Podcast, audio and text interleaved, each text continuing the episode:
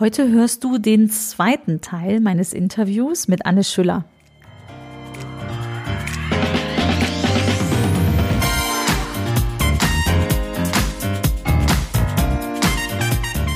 Herzlich willkommen im Podcast Chancen denken, wie wir die Zukunft leben wollen. Das ist Episode 31. Ich bin Andera Gadeib, Autorin, Digitalunternehmerin und Online-Enthusiastin. Meine Passion ist es, die Zukunft zu gestalten, digital und analog, immer für den Menschen. Wenn du auch Spaß daran hast und wissen willst, wie du das anpacken kannst, dann hör hier rein. Danke, dass du dir die Zeit nimmst. Los geht's. Jetzt geht's weiter mit dem Interview, was du letzte Woche vielleicht schon gehört hast, mit Anne Schüller. Viel Spaß dabei die Vorreiter, die von sich aus diese Neugierde haben, ins Neuland zu gehen, die schicken wir als Pioniere voraus. Mhm. Und so konstruieren wir einen Change-Prozess. Ja, und interessanterweise, das kennst du mit Sicherheit, diesen Change-Prozess, den gibt's im Innovationsmanagement, gibt's den schon. Da gibt's diese Innovation Curve von Everett mhm. Rogers. Mhm. Und der beginnt äh, genau mit diesem Gedanken, dass er sagt, Innovationen werden erst von einer kleinen Avantgarde von Vorreitern aufgegriffen. Das sind sozusagen die Testpersonen, die welche Applikation auch immer zunächst einmal testen äh, mit allem Guten und Schlechten, mit positiven und negativen Erfahrungen. Und insgesamt haben die diese Erfahrungen überlebt, im wahrsten Sinne des Wortes und mhm. stecken nun mit ihrer Begeisterungskraft, stecken sie eine frühe Mehrheit an.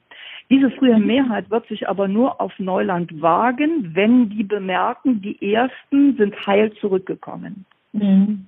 Und dieser mhm. frühen Mehrheit baut man jetzt sozusagen Trittsteine, um ans andere Ufer, auf die andere Seite zu kommen.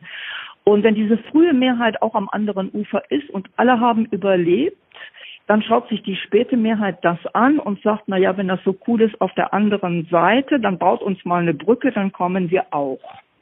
Mhm. Und dann gibt logisch, ne? Ja, und das ist ganz mhm. logisch. Und äh, dann gibt es ein paar, die trauen sich nicht auf die andere Seite zu gehen oder die finden es äh, beim Alten ganz gut. Und das ist gar nicht uninteressant, weil solche Brückenköpfe vom Alten ins Neue und vom Neuen ins Alte, die werden ja ganz oft gebraucht. Mhm. Also wenn so ein Bewahrer ist nicht per se, finde ich, schlecht fürs Unternehmen. Wenn mhm. er ein Boykottierer wird, dann ist er schlecht. Diese mhm. Leute können die Unternehmen nicht brauchen, aber jedes Unternehmen braucht auch Bewahrer der Historie, ja, die Erfahrungswissen haben, aus dem man schöpfen kann, Insofern sind auch die Bewahrer noch wertvoll, nur die Boykottierer, die ganz am Ende ähm, nichts in den neuen äh, gut finden können, von denen muss sich ein Unternehmen trennen. So. Und wenn ich einen äh, Change-Prozess so aufstelle, dann kann der auch gelingen. Das erste ist, ich nutze die Vorreiter, die von Haus aus eine Ambition haben, weil sie eben diese Neugierde, dieses Entdeckergehen sehr, sehr, sehr stark ausgeprägt in sich tragen. Erster äh, Punkt, ich nutze die, die sowieso gehen wollen. Und das zweite ist, ich mache es freiwillig.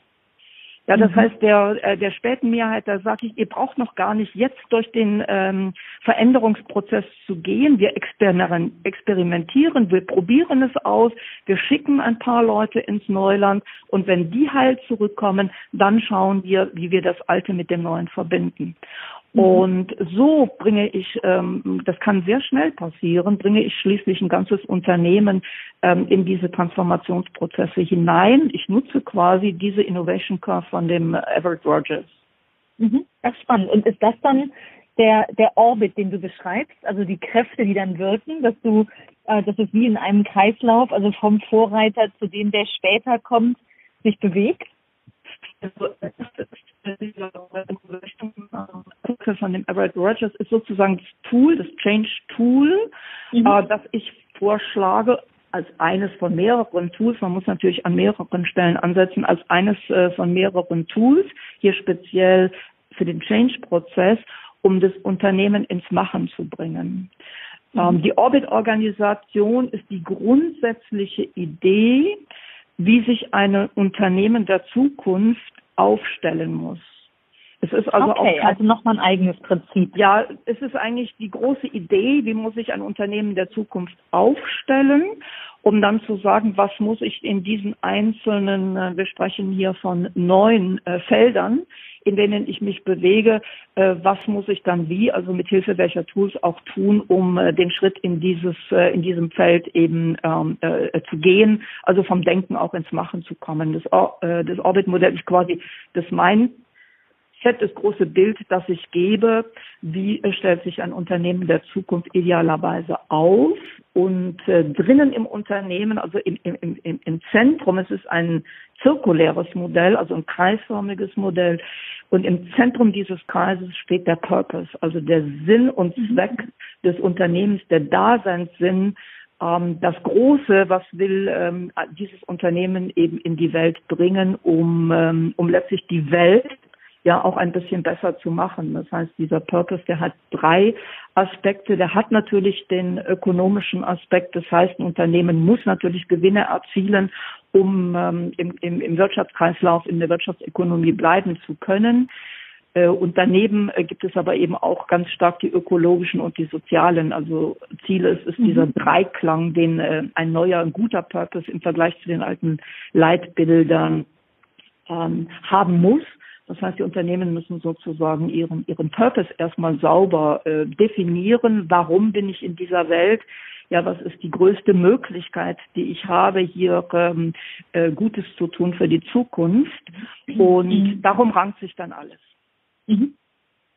Macht Sinn. Der Purpose ist ja auch angekommen inzwischen. Ne? Also ja. viel diskutiert und ähm, äh, eigentlich ohne große Widerworte. Es macht unglaublich viel Sinn, dass äh, ein Unternehmen einen, einen höheren Sinn sich verschreibt. Ja, das ist richtig. Und das Entscheidende ist aber jetzt, äh, weil ich werde immer gefragt, ähm, ja, das haben wir ja schon gemacht. Ich sage, das haben sie gemacht. Ja, die Unternehmen haben ein Leitbild gemacht. Und ah, ja. Vision, äh, der Vision, dem Vision Statement, ähm, was ist jetzt der Unterschied zwischen dem alten Leitbild, das es in meisten klassischen Unternehmen gibt, und ähm, was äh, ist jetzt das Neue am Purpose?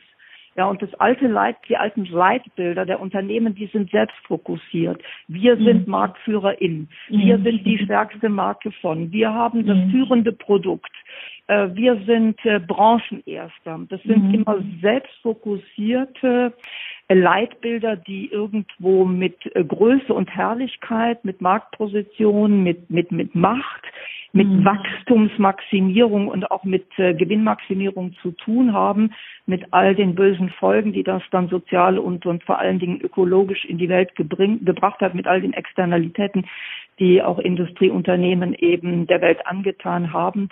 Und das muss sich ändern. Also ein Purpose ist nicht, wer bin ich, wie groß bin, mhm. bin ich, wie herrlich bin mhm. ich, und wo kann ich mich maximieren, sondern äh, was bringe ich tatsächlich in die Welt, um ähm, sozial, ökologisch, ökonomisch, um ähm, ja letztlich auch unseren Planeten zu retten, ja, weil mhm. ich glaube, an der Stelle sind wir inzwischen angekommen. Und das Absolut. ist der große Unterschied. Es ist nicht egozentriert, sondern es ist nach draußen gerichtet und wendet sich natürlich einerseits an die Mitarbeiter, ja, die mhm. ähm, an, an potenzielle neue Talente, die ich anziehen will als attraktiver Arbeitgeber und es richtet sich eben auch an meine Kunden denn wir sind jetzt ähm, durch, äh, durch Corona da ein bisschen nochmal ausgestoppt worden, aber ähm, also in Zukunft werden ganz sicherlich die Unternehmen, die einen Purpose haben, die etwas verbessern möchten, äh, werden ganz sicherlich in der Gunst der äh, Verbraucher ganz weit vorne liegen. Mhm. Das glaube ich auch. Und die ist vor allem ähm, ehrlich und authentisch vermitteln. Ja. Also ne, das hat auch viel mit der Kommunikation zu tun. Das erinnert mich, äh, wenn ich das zuhöre, erinnert mich das an, an eine Situation, die ich vor ein paar Jahren hatte. Da stand ich auf der Bühne bei einer Konferenz, da ging es um Finanzdienstleistungen und wie eine dieser Riesenkonferenzen. Mal schauen, ob wir zu denen wieder zurückfinden oder oder ob es etwas anderes geben wird oder die Formate sich etwas ändern. Aber eine große Konferenz, hunderte Menschen im Raum, alle irgendwie aus Banken, Versicherungen. Mhm. Und äh, wir haben da Live-Forschung gemacht auf dieser Konferenz und haben mit Verbrauchern gesprochen, parallel zur Konferenz, zu Themen, die auf der Konferenz liefen. Und ich erinnere mich sehr gut an, an einen O-Ton eines Verbrauchers, der genau das ansprach. Und es ist schon Jahre her. Ne? Und der sagte, ähm, ich, das war nicht nur ein Verbraucher, es war wirklich ein Stimmungsbild. Was tun eigentlich die Banken für die Gesellschaft? Was, was tun die Banken also jenseits der eigenen Gewinnmaximierung? Ne? Also genau, das war jetzt das soziologische Feld, das ökologische war da noch gar nicht so auf dem, ähm, auf dem Radar. So, und dann, dann ne, ich habe also die Ergebnisse da, die Erkenntnisse ähm, vorgestellt und dann stand ein Sparkassenvertreter auf und sagte, ja, das ist ja, das ist ja schön, dass die Verbraucher das so sagen, aber ich erzähle Ihnen jetzt mal, was wir gemacht haben. Hatten Sie einen, einen äh, ne, so einen Social Responsibility Bericht äh, veröffentlicht mhm. und da wäre nichts zurückgekommen. Und äh, als wir dann so sprachen, war klar, das war eigentlich wie so ein Jahresbericht, wie so ein Bilanzbericht aufgemacht. Ne? Und da stand aber halt was zu Social Corporate Responsibility drin. Mhm. Und ich dachte, das ist noch nicht authentisch und von innen heraus. Ne? Ich glaube, mhm. der Kunde oder der potenzielle Kunde, um den ging es ihm dann am Ende, der will natürlich schon auch spotten, dass es ehrlich gemeint ist, dass es wirklich mehr ist als jetzt nur gedrucktes Papier, um zu sagen, ich bin jetzt auch in dem Feld der Beste. Ne? Also es muss ein ganzes Stück darüber hinaus wachsen, denke ich. Absolut, ja. Und das ist der zweite Unterschied eben äh, ähm, zwischen Leitbild und Purpose, weil zu einem Leitbild gehören natürlich auch immer Werte, also Unternehmenswerte. Absolut. Das Wie, na, das, äh, das, ähm, der, der Sinn und Zweck der Daseinssinn, das ist das Why, warum bin ich als Unternehmen am Markt, auch in Zukunft mhm. erfolgreich am Markt äh, unterwegs und äh, dann kommt natürlich sofort das Wie, wie mache ich das, wie arbeiten wir mhm. ähm, mhm. zusammen als Mitarbeiter mit unseren Kunden und ähm, äh, die, die alten Werte, ähm, die sind in den Unternehmen natürlich nicht gelebt worden. Ja, die, mhm. ähm, also ich nehme jetzt mal nur so einen Wert wie Vertrauen, der sehr gern gespielt wird. Mhm. Ähm, Vertrauen, wenn ich Vertrauen habe, das ähm, das äh, äh, verbindet sich nicht mit einer äh, Command and Control Kultur. Ja, das heißt, wenn ich starke äh, kontrollierende Aspekte habe, ein extrem starkes äh, Kennzahlenwesen haben, ähm, eine stringente äh, äh, Jahresplanung habe, wo, wo Punktlandungen auf Zielen gefordert werde, wo ich ähm, eine verfahrenstreue äh, egal wie gut oder wie schlecht so ein Verfahren ist, mir von meinen Mitarbeitern erwarte, ähm, das hat nichts mit Vertrauen zu tun. Jetzt mal nur als ein Beispiel. Und mhm. äh, wenn ich im Purpose bin, dann definiere ich auch Werte, aber nur Werte, die auch tatsächlich authentisch gelebt werden. Und der Unterschied äh, zwischen früher und heute ist, früher war das alles nicht transparent Heute lässt sich das alles transparent machen. Ja, das mhm. heißt, ein Unternehmen lebt den Wert Vertrauen nicht, dann habe ich sofort auf den Arbeitgeberbewertungsport Zahlen die entsprechenden Reaktionen der Mitarbeiter, die mhm. mir dann doch sehr deutlich machen, ähm, wie es hinter den Kulissen tatsächlich aussieht. Mhm. Und dann habe ich sehr schnell auch Medienberichte, auch in den sozialen Netzwerken, die Berichte, also muss ich noch Fake von äh, echt trennen können, auch noch ganz wichtig. Mhm. Ähm, was ist authentisch, was ist wahr und was ist eben nur, äh, wie man so schön sagt, Lipstick on a Pig, also was ist mhm. ähm, Sonntagsgeräte, was ist, ähm, was ist ge schön gemachter Geschäftsbericht. Und das ist ein großer Fehler, denn die ähm, Unternehmen, die jetzt sagen, wir springen auf den Purpose-Zug auf, weil Purpose ist, ist gerade in aller Munde und das klingt mhm. so schick und das wollen wir jetzt auch haben, wenn die jetzt hingehen und lassen eine Agentur den mhm. Purpose äh, formulieren und die entsprechenden mhm. Werte dazu, dann ist es genau wieder nicht richtig. Mhm. Und das haben wir oft. Also ein Purpose. Dann kommt eben nicht von innen. Ne? Genau mhm. gehören nie in die Hände von Agenturen, dürfen auch gar nicht schön gemacht werden glatt gebügelt werden durch so eine Werbersprache. Äh, das ist das Schlechteste, was man tun kann, sondern das muss ganz authentisch sein. Das darf auch handgestrickt sein. Das muss sich natürlich auch verändern. Mhm. Ja, also in vielen Unternehmen haben wir das Leitbild von 1860, das ist irgendwann mal im letzten Jahrhundert, 1980, mhm. 1990, da waren ja die großen Zeiten und ist dann nicht mehr verändert worden. So steht es dann noch irgendwo, fragt man die Mitarbeiter, wo steht's denn und was beinhaltet das denn? Die jungen neuen Mitarbeiter wissen davon gar nichts, weil es einfach statisch ist und da geblieben ist, wo es äh, Ende des letzten Jahrhunderts mal war. Und ein mhm. Purpose verändert sich natürlich, so wie sich eine Gesellschaft, eine Ökonomie, eine Ökologie verändert, verändert sich natürlich auch Purpose und damit verändern sich auch die Werte. Das ist mhm. also ein, ein, ein Prozess, der zusammen mit dem äh, Fortschritt sich weiterentwickelt. Mhm. Ja, hochspannend. Und das macht auch so viel Sinn, ne, dass du sagst, an Purpose gehört keine Agentur.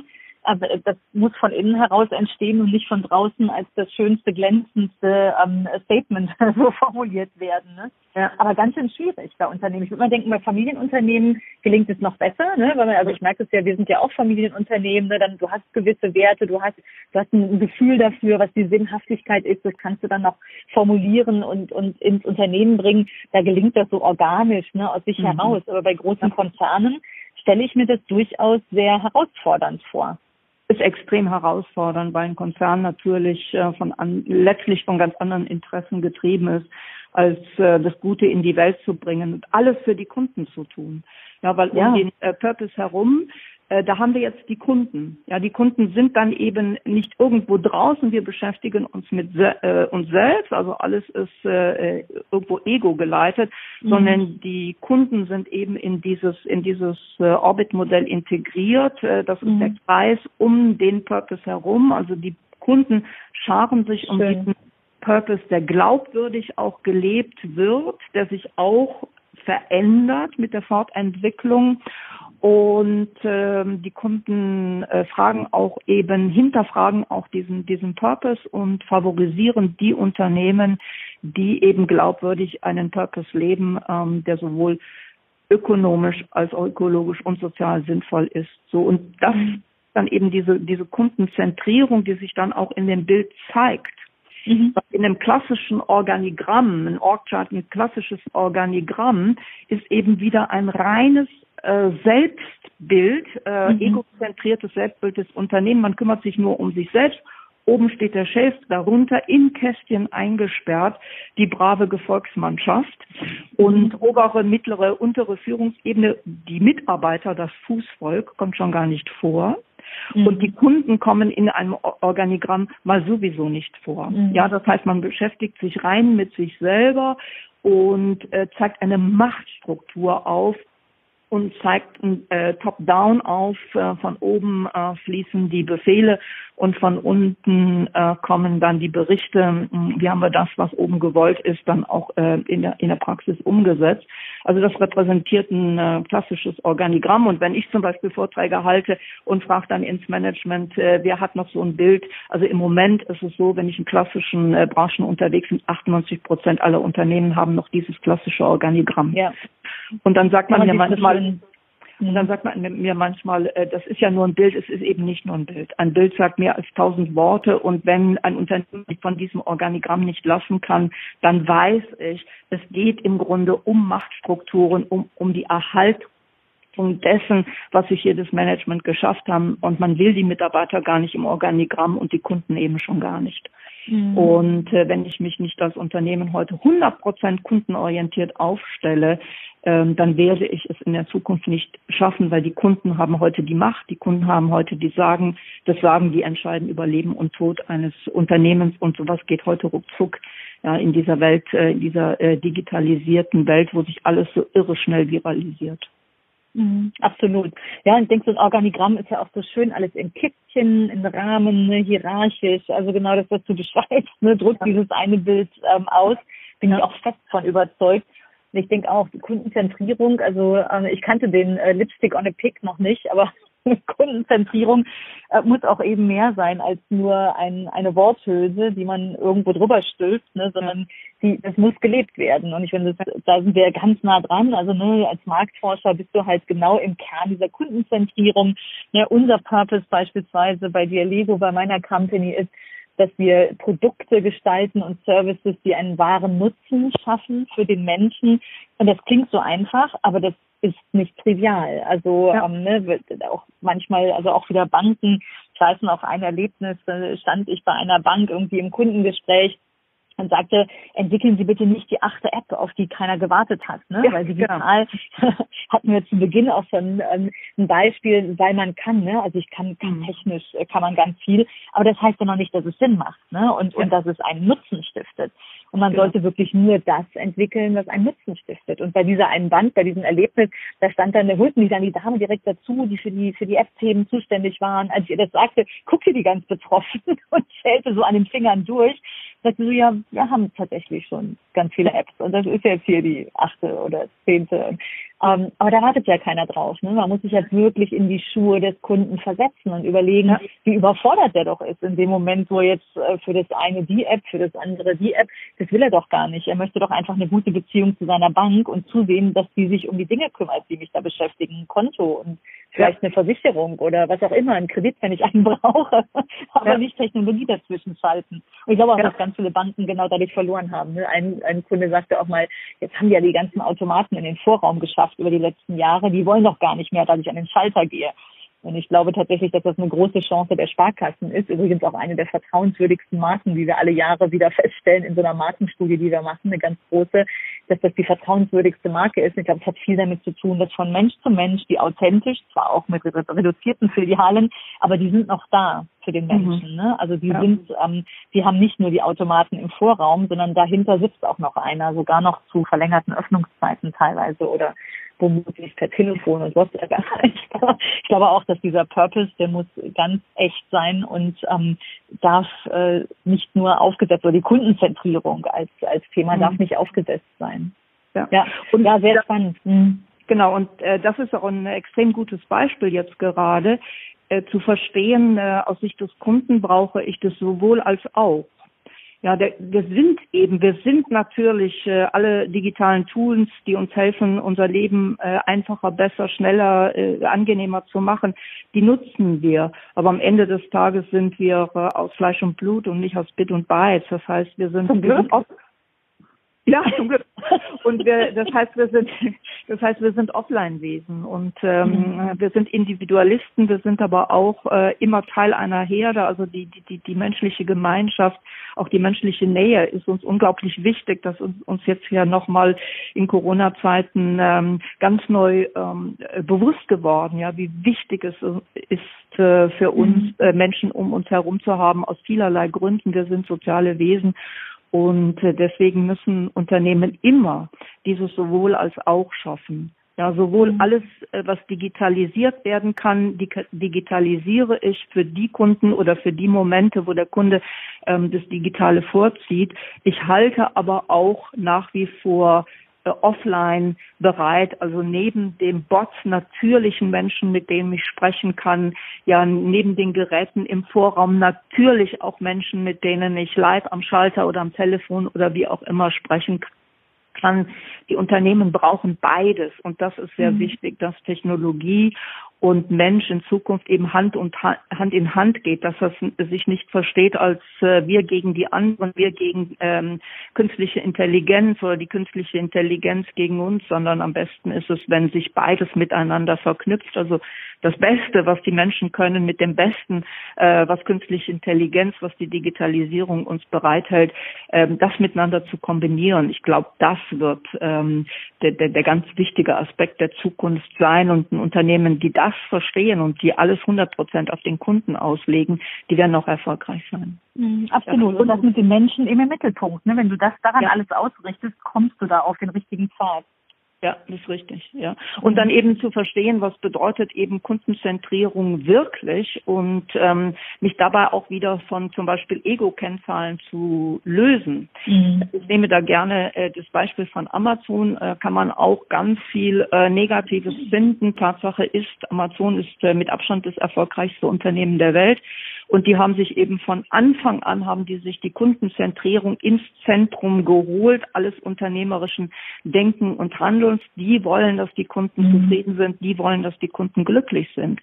Und als Beispiel, ja, um äh, zu zeigen, wie muss ich dann unternehmerisches Denken, Handeln verändern, wie muss ich auch Kennzahlen verändern im Unternehmen, nehme ich immer wieder gerne dieses, der General Manager kommt in ein bestimmtes Land, die erste Kennzahl, die er wissen will, ist eben nicht, wie stehen wir in Umsatz und Ergebnis. Das ist eine egozentrierte Sicht, mhm. sondern äh, die wichtigste Kennzahl ist für ihn, wie zufrieden waren unsere Kunden gestern. Mhm. Der hat eben Toll. verstanden, ich brauche keine äh, jährlichen Kundenbefragungen, weil ein Kunde, der mir erzählt, warum er vor einem Jahr äh, nicht zufrieden ist, der ist schon längst weg und hat 100.000 Menschen erzählt und die Welle vielleicht im Internet erzeugt, ähm, mhm. weshalb er nicht mehr Kunde sein will, sondern die Kundenzufriedenheit gestern ist entscheidend dafür, wie sich das Unternehmen morgen neu und anders und noch kundenfokussierter ausrichten muss. Und dazu gehört dann auch im Detail, er will nicht wissen, wie viel Produkte haben wir gestern ausgeliefert. Das wäre eben mhm. wieder die selbstzentrierte Sicht, sondern er will wissen, wie viel Produkte sind gestern wie versprochen beim Kunden angekommen. Mhm. Und das ja. ist, es klingt wie ein Detail, wie ein Detail, aber es ist der ganze Unterschied im Mindset, ja, vom Kunden mhm. auszugehen und das ganze unternehmerische Denken, Handeln inklusive äh, Kennzahlen, allem drumherum eben auf den Kunden auszurichten. Und das ist ein Riesenunterschied, dessen sind sich viele Manager nicht bewusst. Und da gibt es ja die berühmte ähm, äh, Studie, kennst du wahrscheinlich auch von Capgemini, die haben herausgefunden, 85 Prozent aller Manager glauben, Ihr Kunden, Ihr Unternehmen sei kundenzentriert, fragt man die Kunden, dann sagen aber nur 15 Prozent der Kunden, ja, die sind es wirklich. Oh wow, also, nee, die kannte ich noch nicht, die Zahlen. Da gibt es äh, Gegensatz. Ja, mhm. das ist ein riesen Gap zwischen ähm, Anspruch und Wirklichkeit, äh, zwischen dem, was ich denke, wie gut ich schon bin und zwischen dem, was die Kunden mir sagen, zurückspiegeln, äh, wie sieht die Situation wirklich aus. Und ich denke, dieses Gap wird größer, weil es eben immer mehr Unternehmen gibt, die es verstehen und diese auf die Reihe kriegen. Und die Unternehmer, äh, die die Manager haben mit dem klassischen Denken, die werden einfach immer weiter zurückfallen. Mhm. Ja, hoffentlich, weil es ist im Sinne von uns allen. Ja, absolut. Mhm. Natürlich, mhm. natürlich. Sehr cool. Anne, ja. ich könnte nicht Stunden mit dir sprechen. Also, aber wir machen mal einen Punkt ja. mit der allerletzten Frage und wir setzen das einfach nochmal in der Zukunft fort. Du hast ja auch noch eine Menge spannende Themen. Ja. Ich auch, was wir so alles vor uns haben und vielleicht trauen wir uns auch einen kleinen Ausblick, nur wenn du willst, ähm, zu geben, vielleicht auch nicht. Aber was rätst du unseren Zuhörern als letzte Frage? Also die ähm, äh, die Situation ist natürlich äh, verschieden. Ja, wer bin ich als Zuhörer? Bin ich Mitarbeiter? Mhm. Bin ich Führungskraft? Bin ich Chef eines Unternehmens? Das, das Wichtigste, was man raten kann: Fortschritt lässt sich nicht am Fortschreiten hindern. Das heißt, ich muss einfach diesen Wandel als gegeben akzeptieren, in welche Richtung auch geht, äh, digital, äh, umwelttechnisch, Corona-mäßig, was auch immer. Ich muss es akzeptieren und ähm, ich muss die Chancen darin sehen, die ich habe. Mhm. Und ich muss es eben nicht bei verbaler Aufgeschlossenheit lassen, sondern ich muss dann auch hingehen und die Dinge tatsächlich, die verändert gehören, in Angriff nehmen, muss die Menschen typgerecht geschwindigkeitsmäßig entsprechend mitnehmen, die ich mitnehmen möchte. Das Ganze muss mhm. Schritt für Schritt erfolgen. Es soll freiwillig sein, es soll nicht erzwungen sein und es soll eben nicht nur letztlich auf Profit rauslaufen, sondern auch äh, damit mit dem Sozialen und mit dem Ökologischen in Gleichgewicht zu bleiben. Sehr schön. Und das kann man wahrscheinlich auch sehr gut lernen aus deinen Büchern. Magst du uns ein, zwei Besondere noch an die Hand geben, dass äh, unsere Zuhörer die vielleicht gleich kaufen können? und lesen? Ja, ja also äh, ich, ich denke, das äh, Orbit-Modell ist äh, tatsächlich der, das, das Buch, was ich jetzt empfehle, weil es enthält mhm. letztlich nochmal komprimiert auch vieles äh, von dem, was ich in früheren Büchern schon äh, auf die eine oder andere Weise gesagt hat. Es ist ein komprimiertes Buch, weil es eben das ganze Unternehmen, die ganze unternehmerische Entwicklung, sowohl des Innen als auch des Außen Richtung Kunde umfasst. Das würde ich dem äh, Leser auf jeden Fall jetzt empfehlen und äh, in dem Buch sind dann natürlich auch Weiterempfehlungen für äh, Bücher, die ich selbst geschrieben habe, die andere Autoren, die ich schätze, auch geschrieben haben, um dann die eine oder andere Ecke nochmal ein bisschen besser auszuleuchten. Sehr cool. Verlinke ich gerne in den Show Notes den direkten Weg mhm. zu deinem Buch. Ja. Und magst du uns noch verraten, woran du gerade arbeitest, oder ist das ein Geheimnis? ja, es, äh, ja, äh, ich habe natürlich äh, letztes Jahr, also wir haben uns ja äh, tatsächlich auf der Buchmesse getroffen, da war für mich irgendwo so dieses Thema, äh, mehr kann ich nicht schaffen, Best Book, äh, Business Book Award, ähm, Finalist International Book Award, also ein besseres Buch werde ich wahrscheinlich nicht mehr schreiben können und wollte damit meine Karriere krönen, aber wie ich so bin und ähm, wie ich mich so in die eine oder andere Ecke vergucke, habe ich natürlich ähm, äh, Anfang des Jahres bereits ein neues Thema entdeckt. Äh, Ach doch. Über, ja, über das ich mich dann inzwischen auch schon ähm, auf 200 Seiten ausgelassen habe. Es oh. ist ein oh. neues Buch. Äh, es kommt im September raus. Also deine Hörer sind jetzt quasi so mit die ersten, die auch tatsächlich davon erfahren. Es wird um Querdenker im Unternehmen gehen. Wie bereitet man tatsächlich im Unternehmen den Boden dafür, dass dieses Querdenken, dieses Neu- und Andersdenken äh, nicht nur beim Denken bleibt, sondern auch zum einem Machen, zu einem Umsetzen und zu einem Erfolg werden kann. Darum wird es im nächsten Buch gehen. Sehr cool. Ja. ja, Glückwunsch dazu. Ich erinnere mich gut daran. Wir lernten uns kennen und du sagtest mir so im, im, na nicht im dritten Satz, aber im Laufe des Gesprächs, das war's jetzt. Und dann dachte ich, krass, die Frau weiß, dass es, aber ich bin total froh, das ist auch menschlich, dass man sich dann doch nochmal anders überlegt. Denkst du, ich habe nee, ich habe doch noch was zu erzählen und das muss jetzt ja. raus. Und ich meine, ne, du hast eine Menge Erfolg mit deinen Büchern und ich glaube, ja. Äh, die Menschen da draußen, mich inklusive, es wäre total schade, wenn wir an deinen Ideen nicht teilhaben dürften. Von daher finde ich es genau richtig, dass du da doch nochmal zum Stift oder zur Tastatur gegriffen hast. Genau. Sehr cool, freue ich mich drauf. Danke dir für diesen Zuspruch. Unbedingt. Du, ich danke dir für das Gespräch. Ich weiß, deine Zeit ist limitiert. Ähm, wir haben eine Menge gesprochen, was mich total freut. Also ich bin auch voll im Flow. Ich könnte jetzt wirklich noch eine Stunde mit dir sprechen, wahrscheinlich noch mehr. Aber ich freue mich riesig, dass du da warst oder wir virtuell zusammengeschaltet waren. Vielleicht sehen wir uns auf der Buchmesse dieses Jahr. Ja, womöglich. Ja. Genau. Vielen lieben Dank fürs Gespräch, liebe Anne, und bis ganz bald. Ja, danke, Andrea. Lieben Gruß an, Ihre, an die Zuhörer nochmal. So, das war das Gespräch mit Anne, das Vollständige. Ich danke dir, dass du zugehört hast.